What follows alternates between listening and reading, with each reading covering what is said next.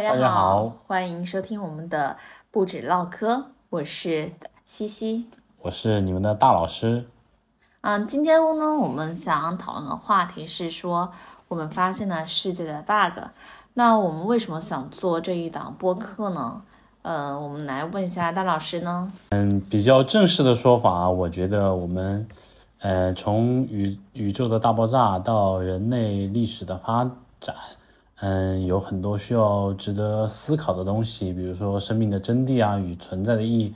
那么说的随便一点呢，就是说我们经常思考在生活中遇到的一些问题，喜欢剖析呃事情的本质，让自己变得通透一点吧。也希望能跟大家一起分享，呃和共勉。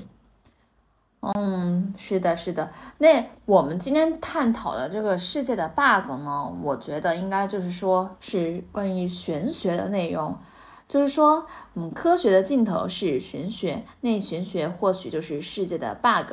那比如说，我们为什么可以通过所谓的生辰八字去窥视命运的走向呢？嗯，我一直觉得八字可能就是我们在更高维度空间的坐标，比如说像数学中的坐标有 x、y、z，只不过我们，嗯，在我们的空间三维空间里面，我们还加上了时间。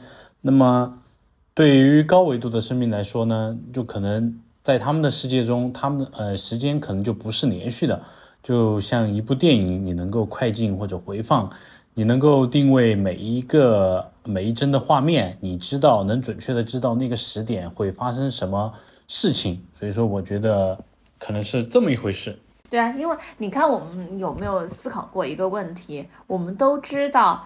呃，八字的存在，那我们有没有想过是谁去创造了八字，然后谁又把就是呃解析八字这个易经传授给我们了呢？嗯，那我们会不会说，就比如说像神话里的人物，是不是就是最高维度的造物主呢？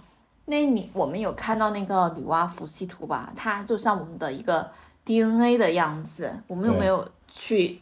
仔细的思考过这其中到底是有什么联系吗？嗯，对，像什么古代的《山海经》啊，《西游记》啊，包括国外的什么北欧神话呀、希腊神话呀，多多少少感都有一种这种感觉，他们都像是外星人一般存在一样。因为人，呃，据我们现在了解，人是不能够凭空想象一些东西的，所以说。呃，神话的作者哈，可能真的是看见了，呃，上古人类啊，或者说外星人，才因为那个时候不理解嘛，才把他们当做呃神一样来对待。我觉得可能是这么一回事。确实是这样。你像，比如说我们在那个敦煌看到的石窟里面的佛像啊，那些，那在以前，我觉得。古人应该是不会去想象佛祖的形象是那个样子的，那为什么他又被形具象化的表现出来呢？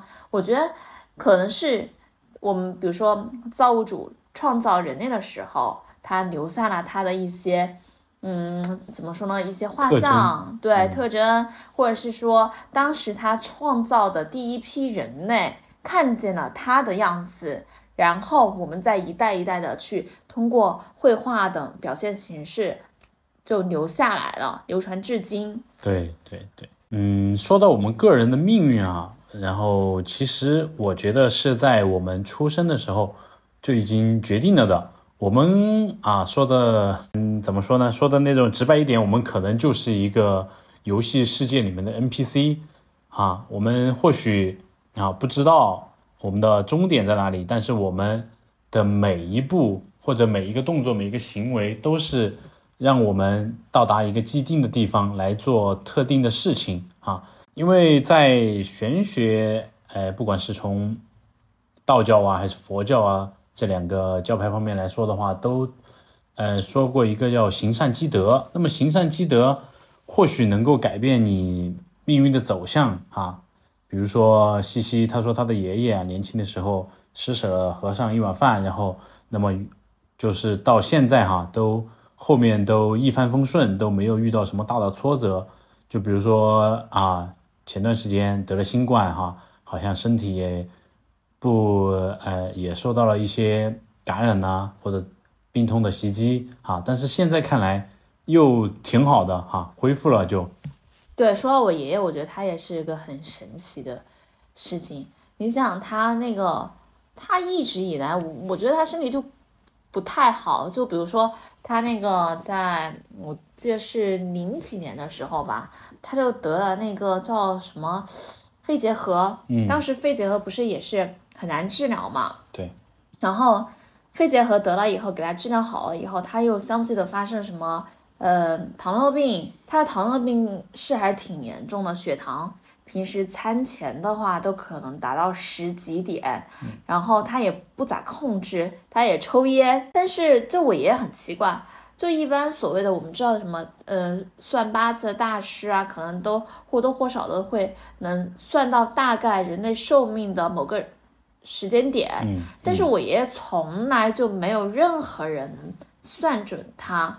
然后我后来就觉得好奇嘛，就听到他们说，就是可能是因为我呃爷爷啊，比如说就像刚刚大老师说的，年轻的时候就呃可能帮助了别人，然后在别人最困难的时候给予了帮助，你的相当于你的呃福报就慢慢累积下来了。而且就像我奶奶嘛，我奶奶也是，就是很喜欢帮助别人，就自己没有吃的都会让给别人吃的那一种。所以我觉得可能就是。潜移默化的，他以前所积的那些德，然后到现在变成了回报他的一种什么寿元长寿的一个方式吧。对，因为也有说法是说一命二运三风水四积阴德五读书嘛，就是说你逆天改命是不可能的哈，能改变的只有后面的二三四五，比如说运势啊，通过风水的调理啊，哈。起点，你的起点和终点应该是一样的，就是说我们在起点到终点这个路程啊有很多，你可以走高速，对吧？有可以也可以走山路，也可以走走国道，是吧？只是说你可能通过改变你的运势，让你起点到终点走得更舒适一点，我觉得可能是这样的。对的，对的。你看我我们有没有发现，就是中国人在面临。重大抉择的时候都很喜欢去看风水啊，然后嗯，匹配你的八字。从政的人和经商的人都是如此。比如说像我们的搬家或我们的一些结婚，他都会选择一个所谓的良辰吉日。如果我们在那一天就是会发现，就结婚的人很多，搬迁的人很多，那那一天一定是一个吉日。那这个吉日是从何而来的呢？我们为什么要一定要遵从这个吉日？我觉得我们应该也去就思考一下这个问题。对，就像很多人在选择自己商业伙伴的时候，都喜欢哎先找个大师看一下两个人的八字匹不匹配。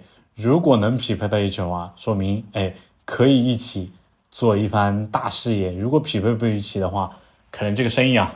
迟早都要掰。对我听过一个说法的是，就是说，呃，比如说两个人嘛，他的八字不合，就是我举个例子吧，就像情侣一样，如果他的八字不合的话，可能他最开始感情特别特别好，那么到最后可能都是无疾而终，或者是各种各样的问题产生。但是如果两个八字合的话，就相当于是他会嗯逢凶化吉。然后就互相帮助、互补的一个状态吧，所以我觉得这个还是挺重要的。对，其实不是有一句话吗？科学的尽头就是玄学。然后其实我觉得科学解解释不了事情还挺多。你比如说古代的陵墓哈，帝王的陵墓为什么要都要选择在风水宝地哈？为什么有龙脉的说法？比如就像我的老家啊，阆中。大家都应该有听听说过，当时袁天罡因为探测到什么，嗯，可能阆中这个地方要出皇帝，那么当时当代的哎皇帝是谁我不记得了，好像是唐朝的一个，他就说，哎，因为不能动摇他自己的位置嘛，所以说他就派袁天罡去做这个事情，就把阆中的一个龙脉给斩断了。那么这个这个地方呢是。真实存在的。那么在我们那里的说法呢，还也也确实印证了这个这个东西。所以说，你说这些东西，嗯，是虚假的，是编的，那么它又有实际的证据，所以说也不知道 是吧？嗯，我觉得是我发现，我觉得大家还是，就算我们不相信这个玄学吧，但是我们应该也去尊重未知，要敬佩未知，就不要，嗯。就比如说吧，有些时候我们可能年轻人嘛，说话不会很注意什么，呃，积德啊，或者是说话的方式用词，但是往往就是在你不经意间所说的一些话，可能会在你日后的生活当中去验，就是印证。所以呢，这个问题我还是挺注意的。然后我身边的朋友们也都挺注意。之前我有个朋友，他就不是不是很信玄学，但是后来因为在他身上也发生了很多事情吧，嗯，他也慢慢的相信了。然后以前都是那种口无遮拦的，但是现在就是反正说话就很注意，很小心。嗯，我觉得这个东西，因为可能我们现在给大家说。不信的人的话，他可能觉得无所谓，呃，就是，嗯，怎么说呢，就是所谓的迷信。但是信相信的人的话，可能自己也会有一些亲身的经历或者体会。那么对于那种对于大家就是不相不相信的人的话，我觉得你就是在这里，我们也是给大家做一个提醒吧，然后也希望能帮助到大家。对，毕竟什么祸从口出。言出法随，这不是随便说的呀。嗯，大老师还有什么想聊的吗？嗯，说实话，今天啊做这第一期节目有点紧张，有点语无伦次啊。大家可能也听得出来，大老师的普通话其实也并不很好啊，是一个典型的南方人的口音啊。如果有机会，我觉得我想做一档方言节目。大老师的普通话并不普通，对吧？那么今天我觉得时间也差不多吧，然后咱们本来也是抛砖引玉嘛，因为我们两个在一起碰到问题就喜欢思考，也不是说哈，在呃，因为我们今天做这档节目，也不是说，呃，就不让大家相信科学，肯 科学肯定是要相信的啊，只是说我们觉得对于未知的东西啊，还是需要。保持一定的怎么说呢？尊敬和敬畏吧。嗯，那行，因为我们都是做呃第一次做这个播客吧，然后也希望。嗯，只是想把我们嗯平时在思考的一些问题、探讨的内容给大家做一个分享。那如果喜欢我们播客的，也可以在我们的评论区留言，然后想聊的话题呢，也可以留言给到我们一起探讨。我们这里是不止唠嗑，嗯，下期再见，再见。